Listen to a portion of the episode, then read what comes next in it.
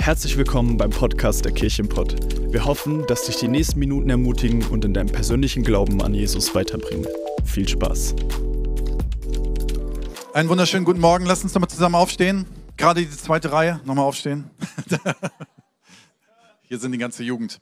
Ein Riesenapplaus für unsere Teens und Jugend, die hier in der zweiten Reihe sitzen. Cool, dass ihr da seid. So, heute Morgen sind wir hier. Ich war am, äh, am, am, am, wann war ich denn? Am Freitag war ich im Stadion. VfL. Liebe Freunde, das Ruhrgebiet hat Energie. Habt ihr eure Energie heute Morgen? Ich habe zwei Stunden lang mit Matze Höfer da gestanden und Mathieu und habe zwei Fahnenschwänger vor meiner Nase gehabt, die mich tierisch genervt haben. Aber weißt du was? Lieber nerven mich Menschen mit Leidenschaft als langweilige Menschen. Und ihr habt heute Morgen Leidenschaft, das spüre ich. Und lasst uns nochmal ausstrecken, denn Gott ist gut und Gott ist hier. Und Gott möchte reden. Er hat Power. Er hat Energie. Er möchte unsere Herzen erreichen. Er möchte reden. Das ist kein Gott, der weit weg ist. Das ist kein Gott, der im Urlaub ist. Das ist kein Gott, der eine Mannschaft hat, die schlecht spielen sondern der ist das Team, was diese Welt verändert und wo wir auf der Gewinnerseite sind. Und da können wir uns heute Morgen reinstellen. Und ich möchte dich einladen, deinen Arm auszustrecken. Streck deinen Arm aus. Wenn du nicht willst, strecken trotzdem aus. Sorry. Nee, wenn du nicht willst, dann ist okay. Aber Jesus, wir empfangen heute Morgen. Wir wollen dich empfangen. Und Heiliger Geist, sei du hier. Mit deiner Power und wir stehen hier mit offenen Armen. Das heißt, unser Herz, unser Arm ist offen zu empfangen. Und danke, dass du da bist und benutze die Predigt, um in unser Herz zu sprechen, um uns zu verändern. Amen. Amen. Ihr dürft euch wieder hinsetzen. Ein aufregendes Fußballwochenende für mich. Erst durfte ich hier unseren Verein im Bochum erleben, wie sie gekämpft haben. Leider nun unentschieden gegen Mainz. In der letzten Sekunde ist ein Tor gefallen. Und äh, ist auch spannend, ne? Ein ganzes Stadion steht Kopf. Der lauteste, wirklich der lauteste, war Philipp Solensky, der heute Morgen hier Worship geleitet hat. Der stand 20 Meter oder weiß nicht, 15 Meter von mir entfernt und schrie irgendwann, das halbe Stadion drehte sich um, weil er so laut war. Der zweite, der so laut war, war Alfons. Der stand auf der komplett anderen Seite des Stadions und ich habe dich gehört. Ich habe dich gehört, wie du dich gefreut hast und auch das Umgekehrte. Das ist Leidenschaft. Aber interessant ist, dann fällt das Gegentor in der letzten Sekunde und alle sind still. Alle. Alle sind auf einmal still, weil alle deprimiert sind und weil alle geschockt sind. Und es kann so eine Dynamik da sein. Und dann war am Samstag, sorry, ihr müsst da jetzt durch, Schalke. Und das ist eher noch mein Verein. Blau-Weiß ist immer gut. Schwarz-Gelb nehmen wir auch noch mit. Aber Sie haben das erste Spiel seit Spielen, seit zig Spielen gewonnen und meine Töchter haben gehört, wie ich schreien kann im Wohnzimmer. Und äh, die Ella war so witzig, weil die hat sich so umgedreht so und musste dann voll lachen. Die haben mich richtig ausgelacht, weil ich so geschrien habe. Wir haben endlich 3-2 gewonnen. Und wisst ihr, das, das sind so Sachen, die wir manchmal brauchen. Und vielleicht hast du einen Häkelkreis, wo du diese Leidenschaft rein investierst und nicht Fußball. Vielleicht hast du irgendwo einen Kaninchenzüchterverein oder einen Kochkurs wo ihr schreit und Leidenschaft habt. Ich weiß es nicht. Aber wisst ihr was? Das ist das, was wir als Menschen manchmal brauchen. Wir brauchen eine Dynamik, wo wir da sind und wo wir merken, wir werden mitgezogen mit etwas. Und wir haben eine Predigtserie, die sich ums Reich Gottes dreht. Und ich merke so, das Reich Gottes ist oft so abhängig, dass wir es gut finden oder nicht gut finden von dem Äußeren. Und ich möchte aber genau heute darüber sprechen, dass das Reich Gottes nicht abhängig ist von äußeren Komponenten. Nicht davon, wie groß wir sind oder wie stark wir sind oder wie laut wir sind oder wie leise wir sind oder was auch immer wir sind, sondern dass es von Komponenten abhängt, die nicht von Menschen abhängen, sondern die zutiefst göttlich sind. Wir leben, und ich weiß nicht, ob du das wusstest, wir leben in Bochum, hier, und viele von euch vielleicht nicht, die einen in Herne und die anderen irgendwo vielleicht in einer anderen Stadt, in Witten, Hattingen, wo immer auch hierher kommt. Wir leben hier. Wir haben uns irgendwann mal im Rathaus eingetragen. Aber in dem Moment, wo ich unter Wasser getauft wurde und an meinem untertauchen, die ganze Welt sehen konnte, Christus ist gestorben für mich. Und wie ich wieder aufgestanden bin, auf, rausgekommen bin aus dem Wasser und den Sieg gefeiert habe, durfte ich der ganzen Menschheit zeigen. Heute war ich nicht im Rathaus, sondern heute war ich vom Thron Gottes und habe mein Siegel drunter setzen dürfen. Besser gesagt, Gott hat sein Siegel unter mich setzen dürfen, dass ich jetzt Mitglied im Reich Gottes bin. Ich habe Rechte. Ich habe auch Pflichten, ich habe aber auch Rechte im Reich Gottes. In Lukas 17, Vers 20 heißt es, die Pharisäer fragten Jesus, wann das Reich Gottes komme. Darauf antwortete er, das Reich Gottes kommt nicht so, dass es man an äußeren Zeichen erkennen kann. Man wird auch nicht sagen können, seht hier, es ist es oder es ist dort. Nein, das Reich Gottes ist mitten unter euch. Und wenn du wissen willst, wo das Reich Gottes ist, schau mal in deine Seele. Es startet da, wo wir mit Gott leben. Und letzte Woche habe ich darüber gepredigt, dass es im, im Garten Eden bei Adam und Eva verloren gegangen ist. Da, wo sie sich gegen Gott entschieden haben und gesagt haben, meine Seele möchte selber Gott sein. Der Mensch besteht aus Körper, Seele, Geist. Und der Mensch hat sich damals dagegen entschieden, dass der Geist Gottes in mir weiterleben darf. Und die Seele hat gesagt, ich will Gott sein. Und deswegen ganz kurz nur als Wiederholung von letzter Woche habe ich so ein bisschen nachgemacht und habe gesagt, wir müssen überlegen, wer in meinem Leben darf Gott sein? Darf es Gott sein? Oder ist es meine Seele, die fühlt und denkt und Entscheidungen fällt? Und die sind nicht immer schlecht, aber wie oft sind meine Gefühle auch trügerisch? Wie oft lasse ich mich leiten von meinen Gedanken und Gefühlen und sie sind nicht Gottes Gedanken? Und deswegen ist es so wichtig, wem geben wir mehr Macht in unserem Leben? Und ich habe das so ein bisschen dargestellt mit zwei Hunden. Stell dir vor, deine Seele ist ein Mini-Chihuahua. Nee, deine, dein Geist ist ein Mini-Chihuahua und deine Seele ist eine Bulldogge. Wer ist wohl kräftiger und wer hat mehr Macht? Die Bulldogge. Und warum hat die Bulldogge mehr Kraft? Weil ich sie mehr gefüttert habe. Und der Mini-Chihuahua, den habe ich so ein bisschen an kurz alleine gelassen. Und wir sollten den Geist Gottes mehr füllen und uns mehr von ihm füllen lassen, damit er die kräftige Stimme in uns ist und er der Geist ist, der uns führen darf. Er meine Gefühle steuern darf. Er mein Handeln steuern darf. Er mein, meine Gedanken steuern darf. Und da fängt das Reich Gottes an. Da fängt das Reich Gottes an, dass ich in mir drin Gott wieder auf den Thron setze und mich runtersetze. Indem ich sage, du darfst mich leiten. Du darfst Chef sein. Du darfst Herr sein in meinem Leben. Und die Entscheidung kannst du nur selber fällen, völlig freiwillig. Keiner darf dir sagen, du musst diese Entscheidung fällen. Keiner kann es sagen aber es ist in mir drin, es ist in uns, es ist unter uns. Reich Gottes ist da, wo Gott die Oberhand hat. Und heute im zweiten Teil haben wir einen Titel gewählt, der heißt Starting Small, Giving All oder auch genannt die Senfkorn-Mentalität. Und ich möchte euch gerne ein Gleichnis vorlesen. Das Gleichnis vom Senfkorn aus Matthäus 13. Jesus erzählte der Menge ein weiteres Gleichnis. Mit dem Himmelreich mit dem Reich Gottes ist es wie mit einem Senfkorn, das ein Mann auf sein Feld sieht. Es ist zwar das kleinste aller Sam Samenkörner, aber was daraus wächst, ist größer als alle anderen Gartenpflanzen. Ein Baum wird daraus, auf dem die Vögel sich niederlassen und in dessen Zweige sie nisten. Jesus hat Folgendes gemacht. Ich weiß nicht, ob du das wusstest. Wenn du in einem meinetwegen in einer Predigt und einem Vortrag. Wenn du einen Vortrag theoretisch hältst, sind nach zehn Minuten die meisten Menschen eingepennt. Auf jeden Fall die zweite, Woche, äh, zweite Reihe hier. Ist voll in Ordnung. Leon, wenn es langweilig ist, schlafen. Ist alles in Ordnung. Hol einen Schlaf nach, den du gestern Nacht vielleicht nicht hattest. Dann ist dein Recht. Aber wisst ihr was? In dem Moment, wo ich etwas erzähle aus deinem Leben, hörst du mir zu. In dem Moment, wo ich über Fußball rede und hier Fußball Fanatiker sind, hören die sofort zu. Und ich habe sie mit dem Bild. Und Jesus hat nichts anderes gemacht. Jesus hat Gleichnisse erzählt, weil bei Bildern hörst du sechsmal mehr zu, als wenn du keine Bilder benutzt. Das bleibt auch viel mehr hängen im Leben. Das kann ich mich viel mehr daran erinnern. Das Schlimmste wäre, wenn ich heute predige und an was du dich erinnerst heute Nachmittag ist, dass ich heute Morgen über Schalke 04 geredet habe. Wenn es das Einzige ist, wo du dich daran erinnern kannst. Ich hoffe, dass du dich an mehr erinnern kannst. Aber wir erinnern uns am meisten, wenn Bilder benutzt werden und vor allen Dingen Bilder, die aus meinem Leben kommen. Und Jesus hat genau das gemacht. Er hat Bilder benutzt, die aus dem Leben der Menschen kamen. Deswegen hat er Gleichnisse erzählt und hat an diesen Gleichnissen erzählt, wie das Reich Gottes ist. Um ihnen zu erklären mit ihrer Bildsprache, so sieht es nämlich aus.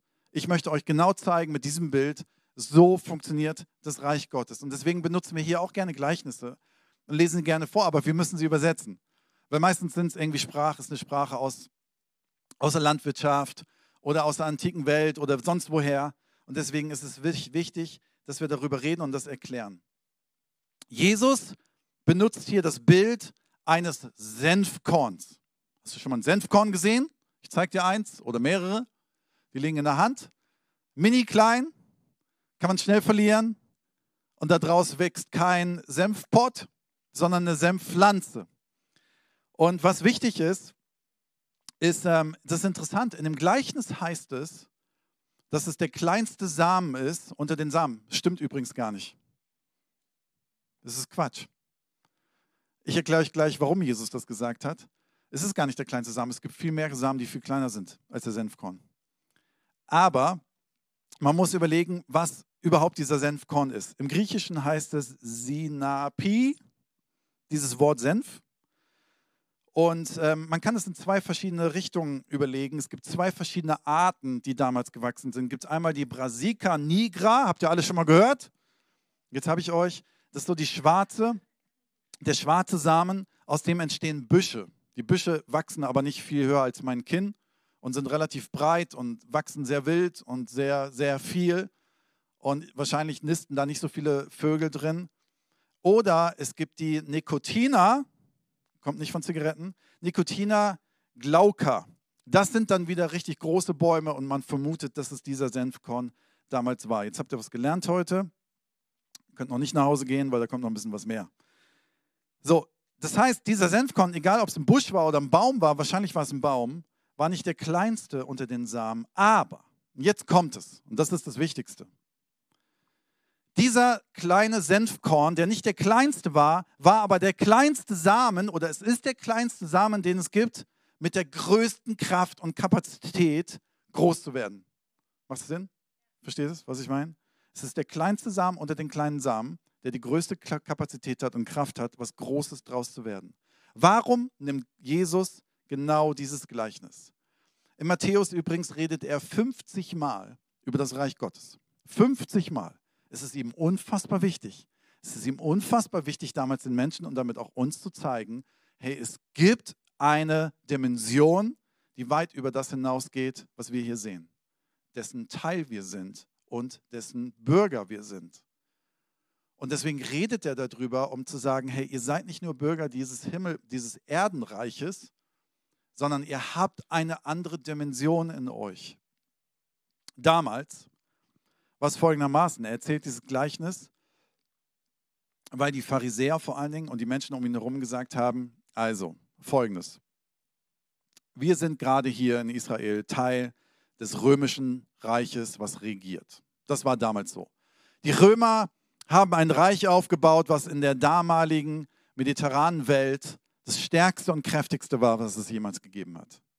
Sie haben die Juden auch unterdrückt, sie haben über sie geherrscht und jeder sagte, wenn du Jesus bist, der Messias, was redest du da? Wir dachten, du kommst mit Waffen und wirst die Römer zur Seite bringen und oder umbringen oder, oder die Herrschaft hier einnehmen. Was erzählst du uns? Sie dachten, er wird das politische Reich übernehmen, das sichtbare Reich, das römische Reich bekämpfen und hier auf Erden sichtbar das Reich Gottes ausbreiten, um die Welt zu regieren und auszubreiten, was im Himmel ist, auch hier auf der Erde ist.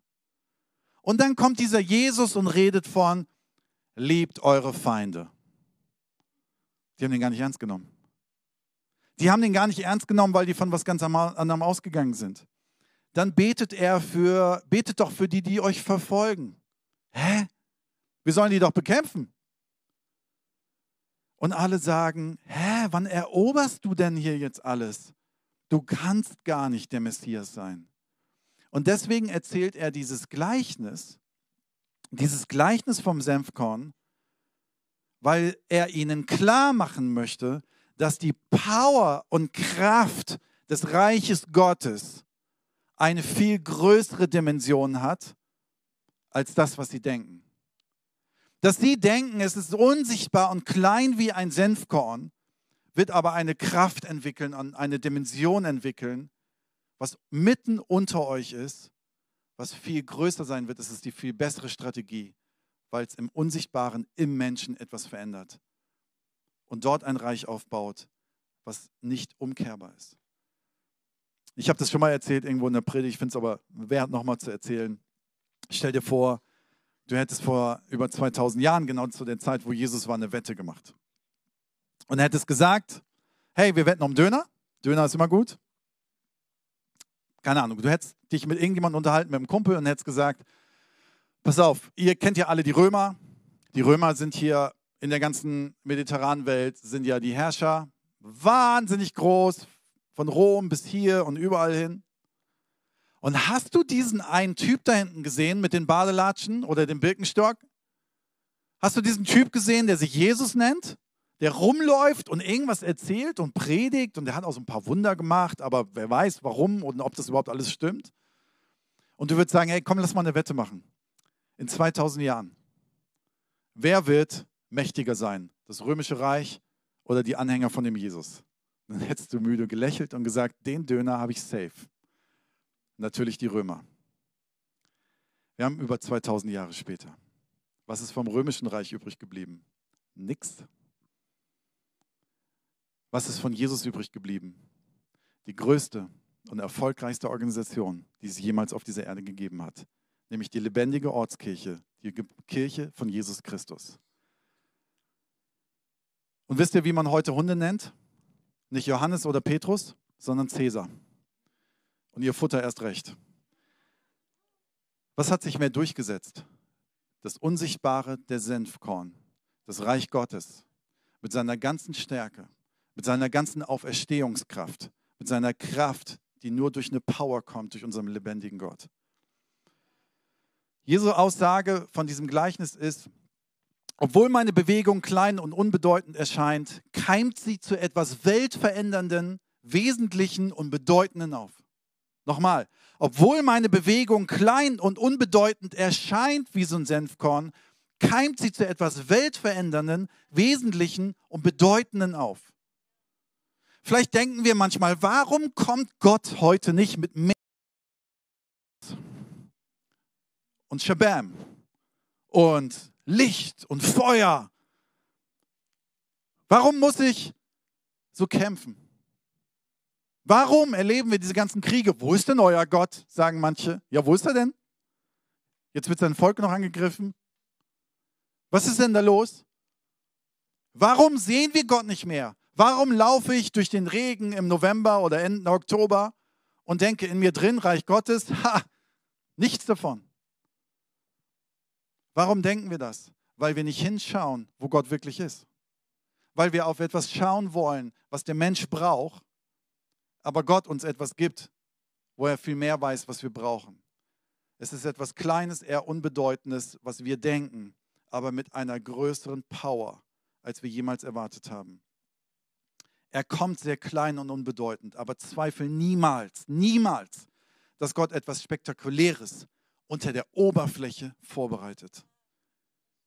Zweifel niemals, ich will es nochmal wiederholen, dass Gott etwas Spektakuläres unter der Oberfläche vorbereitet. Er wird es tun. Und ich glaube, dass Jesus uns genauso einlädt, heute noch, wie er damals die Pharisäer oder zu wem er auch immer das Gleichnis erzählt hat, eine Senfkorn-Mentalität als Christen zu leben. Und ich möchte euch heute Morgen dazu einladen, eine Senfkorn-Mentalität anzunehmen. Weil die muss ich bewusst annehmen. Ich muss bewusst annehmen, dass ich das, das möchte, dass ich da hinschauen möchte und dass ich das leben will. Denn ich muss etwas umdenken. Ich muss mich ein bisschen umpolen. Das heißt zum Beispiel für heute, bei allem, was in dieser Welt abgeht, denken wir, ja, genau, wo Gott bist du? Aber nur weil wir es nicht sehen, dass Gott gerade was tut, heißt das nicht, dass er nichts tut. Meistens tut er mehr in den Momenten, wo wir es nicht denken, als wir denken. Erinnert euch an die Jünger? Jesus war da und hat seine Sachen erzählt und Menschen sind ihm gefolgt und haben auf einmal gemerkt, da ist mehr, da ist was Göttliches, da ist ein kleiner Senfkorn, der wird mal richtig stark und da wird was richtig Starkes aufkommen. Und habt ihr gesehen, als er Lazarus von den Toten auferweckt hat, habt ihr gesehen, als er den Blinden geheilt hat und so langsam kommt so eine Gemeinschaft und so eine Stimmung und so eine Energie auf. Und dann stirbt der Kerl am Kreuz. Und die ganze Hoffnung ist geplatzt. Und da reden wir ganz oft in, in der Osterzeit von. Und dann kommt der stille Samstag, wo ich denke, wo ist Gott? Das war irgendwie alles nur Schall und Rauch. Wo ist er? Der stille Samstag ist manchmal ein, ein harter Samstag. Aber was ist am Samstag passiert? Was glauben wir? Wir glauben, als Christus gestorben ist, hat er an dem Samstag den Tod besiegt und hat den Teufel in seine Schranken gewiesen. Da, wo wir es nicht sehen. Und am Sonntag, als er auferstanden ist, da haben alle den Sieg gefeiert. Aber manchmal ist der Moment, und vielleicht kannst du das für dich gerade übersetzen, wo du das Gefühl hast, es ist gerade still um dich herum, du hörst Gottes Stimme nicht. Ich möchte gerne zusagen, Gott redet oder Gott tut in dieser Zeit manchmal mehr, als wir denken. Und braucht auch diese Zeit. Ich weiß nicht, ob du Beethoven kennst, schon mal von ihm gehört hast und wusstest, dass er mit Mitte 40 taub wurde. Stell dir vor, einer der größten Komponisten, der nichts hören konnte. Der hat nicht gehört, wenn er ein Konzert gegeben hat, dass die Leute applaudiert haben. Er hat es nicht hören können. Und er hat in dieser Stille die krassesten Dinge komponiert, die diese Welt bewegt haben. In der Stille passieren manchmal Dinge, die unfassbar wichtig sind. Vielleicht kannst du es übertragen, vielleicht investierst du dich gerade in deine Kinder und du denkst, die sind taub. Ne? Manchmal hören wir vielleicht nicht hin, wenn die Eltern was sagen, räum dein Zimmer auf, komm. Aber was du heute in deine Kinder investierst und heute nicht siehst, weißt du nicht, was irgendwann bei rauskommen wird. Dein Gebet, was du jeden Morgen und dein Segen, den du jeden Morgen deinen Kindern mitgibst, du weißt nicht, was dabei rauskommt das, was du in sie investierst, deine Liebe, deine Energie, du weißt nicht, was bei rauskommt. Du siehst ein Senfkorn und es wird was Großes daraus entstehen. Und das Gleiche ist genauso, wenn wir hier Kirche bauen, dass wir sagen so, ach ja, Sonntagmorgen im Kino, können uns ja auch einen Film angucken, manchmal ist es vielleicht spannender und dabei darf man auch Popcorn essen und wer weiß, was man sonst noch alles machen kann. Aber weißt du was? Alleine, dass du heute Morgen hier sitzt und es hat nichts mit diesem Kino zu tun. Alleine, dass du heute Morgen dich auf den Weg gemacht hast, um in die Präsenz Gottes zu kommen. Seht etwas für dein Leben und für deine Familie, was du heute nicht siehst, aber was vielleicht in Generationen gesehen wird.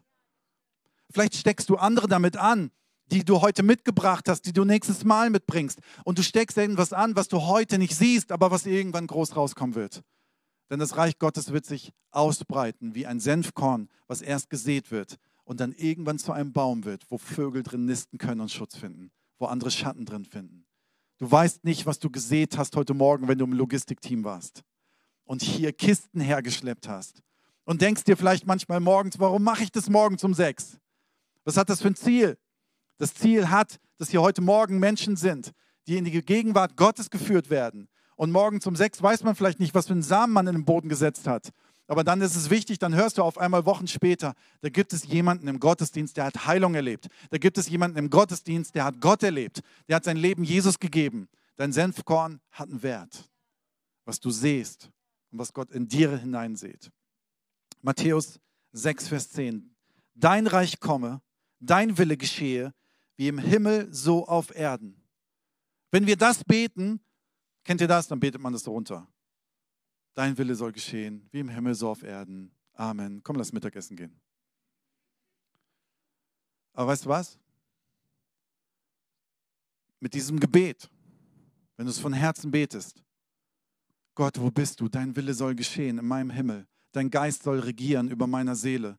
Du sollst Herrscher in meinem Leben sein. Du sollst Chef in meinem Leben sein. Komm in mein Leben. Mach dich groß. Betest du es vielleicht heute? Gehst danach Döner essen? Aber du weißt nicht, was in diesem Jahr noch passiert. Was dieses Gebet für einen Senfkorn war in deinem Leben. Hi Ella, Das ist meine Tochter übrigens. Und die ist zuckersüß. Welches Senfkorn in dir unterschätzt du vielleicht manchmal? Und ich möchte es gerne auch bewusst in die zweite Reihe sagen. Zu euch. In euch hat Gott was reingelegt. In euch hat Gott was reingelegt. Was er möchte, dass es mit ihm zusammen wächst. Das ist eine Gabe, das ist eine Leidenschaft oder eine Berufung. Und lass uns niemals unterschätzen, lass uns niemals unterschätzen, was in der jüngeren Generation schon reingesetzt ist. Lass uns niemals es unterschätzen und lass uns das wertschätzen. Deswegen werden wir alles tun, dass wir eine starke Teenie- und Jugendarbeit haben, eine starke Kidsarbeit haben, weil wir wollen, dass die Teenies und Kinder und Jugendlichen im Reich Gottes einen Platz haben. Ich habe gerade von einer Kirche in Singapur gehört, der ein komplettes Technikteam aus 13, 14, 15-Jährigen besteht die Berufung erleben, die später Pastoren werden und Missionare werden. Und wisst ihr was? Manchmal wird ein kleiner Senfkorn in jemand reingelegt, wo keiner was sieht, aber du siehst etwas in dieser Person und es wird was Großes draus entstehen. Meine Frage an dich heute Morgen ist, welcher Senfkorn ist in dir drin? Welcher Senfkorn ist schon in dir, dir drin, den Gott in dich hineingelegt hat? Und ich möchte einfach durch so ein paar Punkte gehen. Erstens, bekomme eine Senfkorn-Mentalität. Wertschätze das Senfkorn, was schon in dir drin ist, was Gott schon längst reingelegt hat. Es kann sein, dass irgendwann mal in deinem Leben du einen Traum hattest. Ich habe mit 16, 17, als ich mich für Jesus entschieden habe, nachts wach gelegen und habe ohne Vorbereitung, also ich war nicht vorbereitet, es kam einfach in meinen Kopf, dass Bilder in meinen Kopf kamen, wie man auf dem Schulhof in meiner Schule Halfpipes aufstellen kann, eine Bühne aufstellen kann, eine riesen Wand, wo Leute sprayen können, drauf äh, aufbauen kann und ein riesen Happening machen kann, wo dann einer auf die Bühne kommt, der von Jesus erzählt. Das ploppte einfach mit 16 in meinen Kopf. Ich habe sowas vorher noch nie gesehen und gehört, dass man sowas so macht. Niemals. Und da hat Gott einen Samen in mich hineingelegt, der ganz deutlich gesagt hat, irgendwann mal wirst du dein Leben dafür geben und kreativ sein sollen, dass mit Menschen Jesus kennenlernen. Hier gibt es Menschen im Raum, die haben irgendwann mal nachts ein Lied gehört, was es noch nie gegeben hat. Und sie sollen es aufschreiben, weil Gott ein Samenkorn in dich hineingelegt hat, ein Senfkorn in dich hineingelegt hat. Hier gibt es Menschen, die merken immer wieder, dass ihre Leidenschaft für ein bestimmtes Thema schlägt, für eine bestimmte Gruppe schlägt, für eine bestimmte Stadt schlägt, für ein bestimmtes Thema. Und du merkst, es ist in dir drin und du denkst, boah, es ist so klein und vor allen Dingen auch so ohne Kraft, wie so ein Senfkorn, der vielleicht im Keller in der Box liegen könnte, aber nie in die Erde eingepflanzt wurde. Du denkst so, was soll das denn? Niemals mit mir, niemals mit meinem Umstand, niemals, woher ich komme, niemals. Das ist ein Senfkorn, der liegt in so einer kleinen Plastikbox im Keller. Wir haben im Keller so, so eine Box, da liegen so ganz viele irgendwelche Blumensamen und so drin und dann manchmal im Frühjahr schmeißen wir die einfach raus und gucken, was da draus entsteht. Aber weißt du was? Was dein Samenkorn und was der Senfkorn, der Traum, die Leidenschaft, dein Glaube, weißt du, was der braucht? Er braucht einen Topf mit Erde. Er braucht einen Garten. Er braucht, er braucht eine Umgebung. Er braucht Licht. Und deswegen bin ich davon zutiefst überzeugt, dass Senfkörner, die Jesus in uns reingelegt hat, die lebendige Kirche braucht. Damit es einen Ort gibt der Gesundheit, wo dieser Samen eingesetzt wird und aufblühen kann. Teenies brauchen einen Teenkreis, wo sie einen Topf haben, wo sie reingepflanzt werden, damit etwas aufgeht, was groß wird. Du brauchst eine Kleingruppe, eine Family Group, wo du ein Zuhause findest, wo du aufblühst. Du brauchst einen Ort heute Morgen. Das ist mein Traum und das ist mein jeden Sonntagmorgen, wenn ich hierher fahre, mein Gebet, dass das hier wie ein Gewächshaus ist. Wo wir herkommen und wo wir eingepflanzt werden, damit wir die Vitamine und die Nahrung und die Umgebung von Gott bekommen im Reich Gottes, damit das, was in uns eingepflanzt wurde, aufgeht. Ein Senfkorn, der heute vielleicht unscheinbar scheint. Aber bekommene Senfkorn-Mentalität. Johannes 15, Vers 16. Nicht ihr habt mich erwählt, sondern ich habe euch erwählt und bestimmt, dass ihr hingeht und Frucht bringt und eure Frucht bleibt. Das, worum ihr in den Vater bittet, in meinem Namen er es euch gebe. Wir sind dazu berufen, Frucht zu bringen. Aber die Frucht kommt nicht vom Einpflanzen. Es wird erst eingepflanzt und dann brauchen wir Zeit.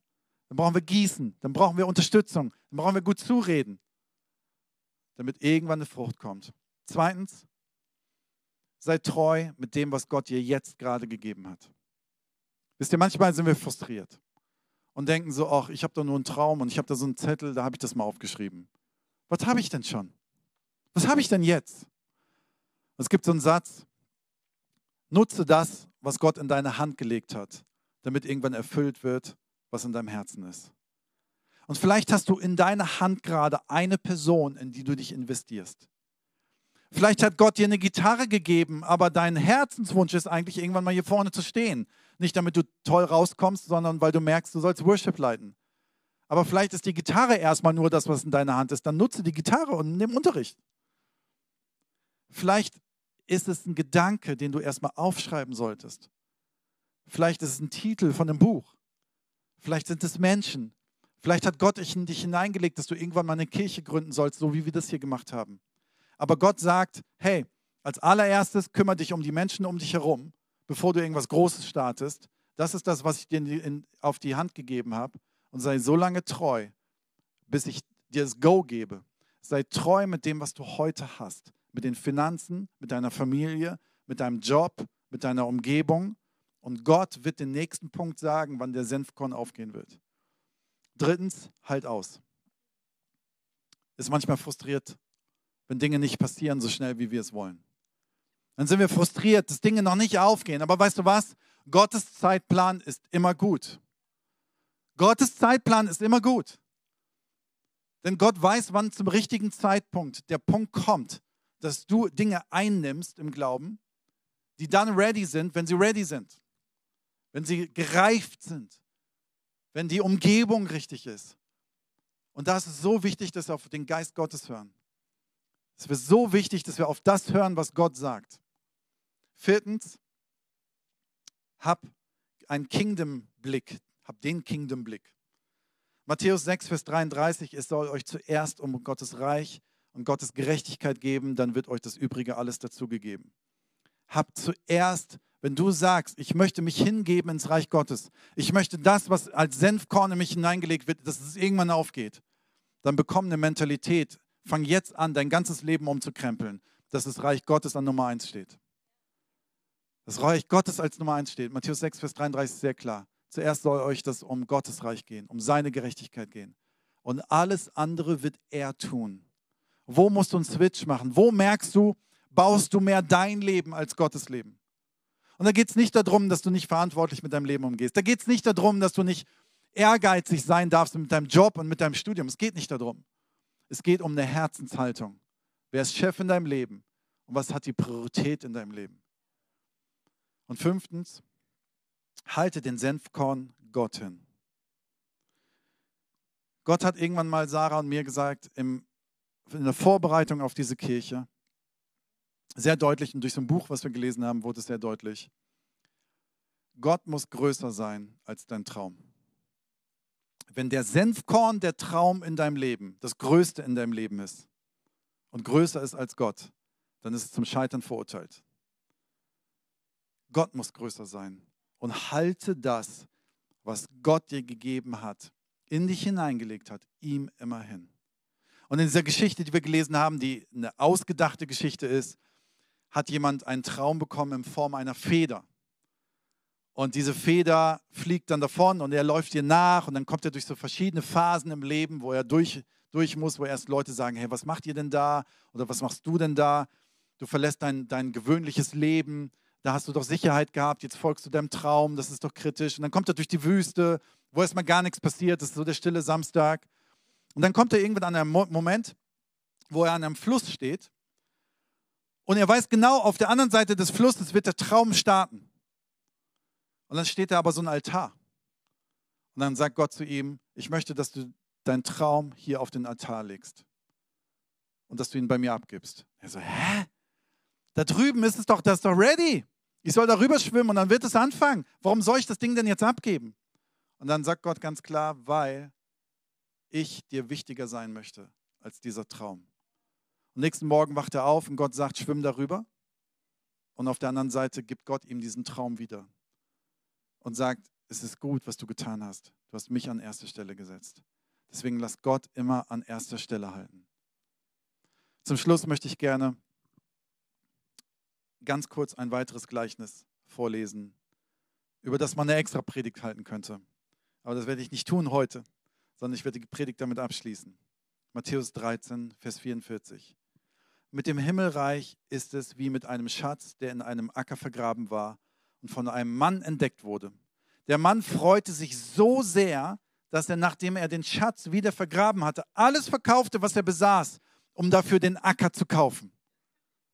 Ein Schatz, der begraben ist irgendwo und er entdeckt ihn und der Acker gehört ihm nicht und er setzt alles auf eine Karte, um diesen Acker zu kaufen damit er diesen Schatz bekommt. Und ich frage mich manchmal, ob das, was Gott uns geben möchte, wir nicht wertschätzen. Ob wir nicht verstanden haben, dass das, was Gott uns geben möchte, so viel wert ist, wenn wir es verstanden halten und wenn wir es verstanden stehen würden, dass wir manchmal unser halbes Leben auf den Kopf krempeln würden, um mehr davon zu haben, weil da so ein Schatz drin ist. Und ich möchte dir gerne eine Leidenschaft mitgeben, die kann ich dir nicht mitgeben, ich kann sie nicht dir überstülpen. Ich möchte dich aber gerne fragen, ob du dich von Gott anstecken lassen möchtest.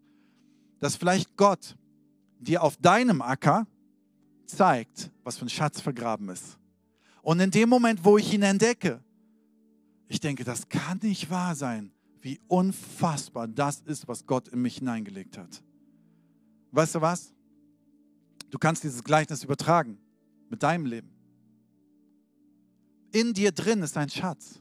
Du bist so geliebt, dass Christus ans Kreuz gegangen ist, um den ganzen Acker zu kaufen, und zwar dich. Du bist der Acker. Er hat dich gekauft am Kreuz. Er hat dich bezahlt. Er hat deine Schuld bezahlt, dein altes Leben bezahlt, um dir ein neues Leben zu geben, indem du Mitglied und Bürger des Reiches Gottes sein kannst, was so besonders ist und was so wertvoll ist. Lass uns zusammen aufstehen.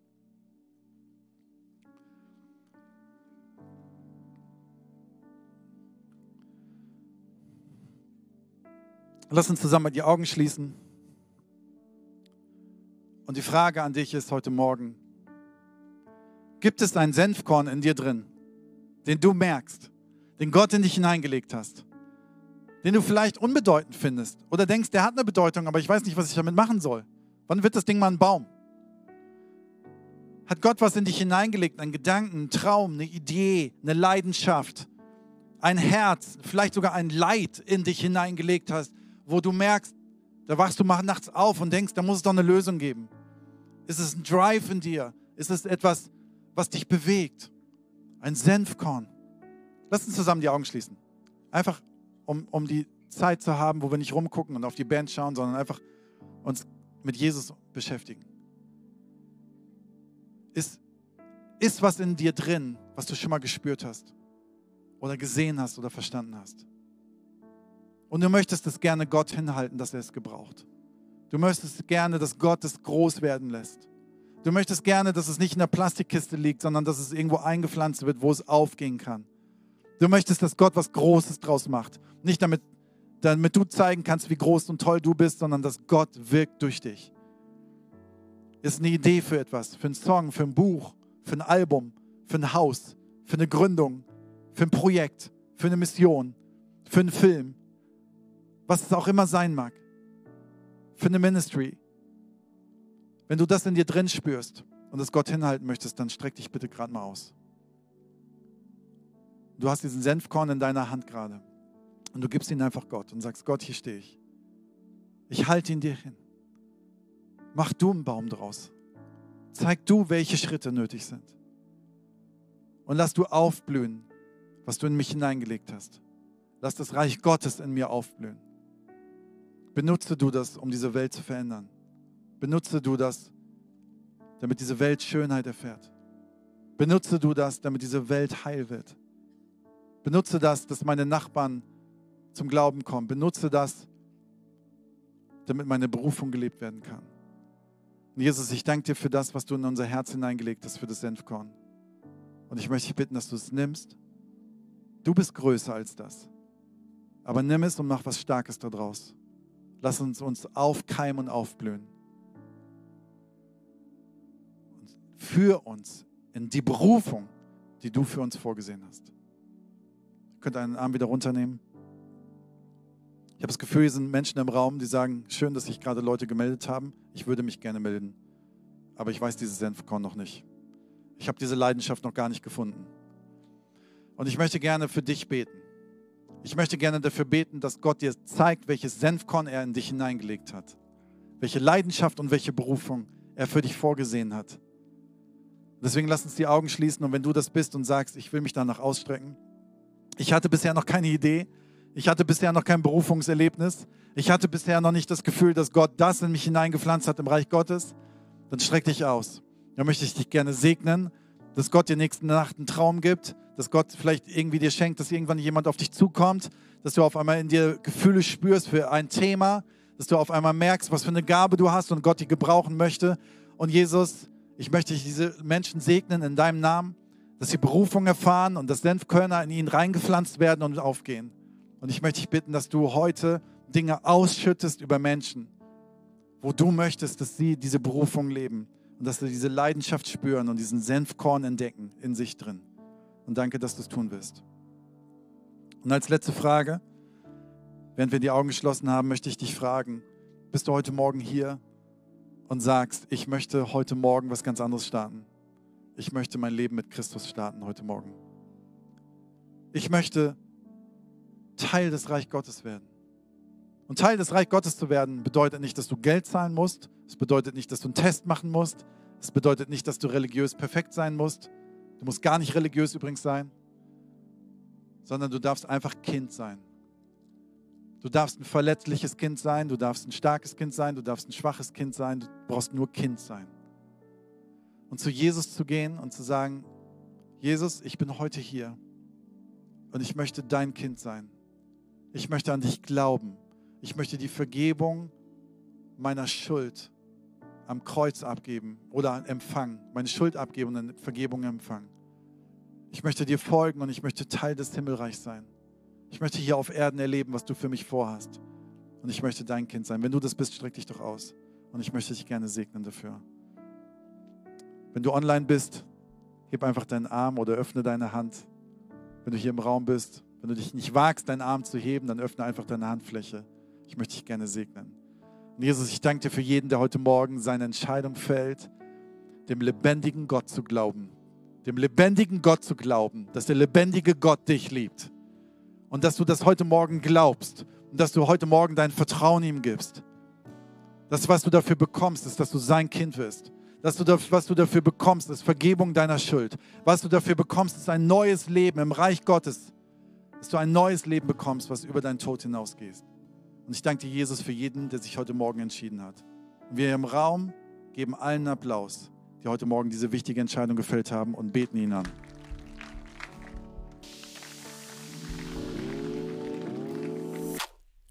Wir hoffen, dass dir die Predigt weitergeholfen hat.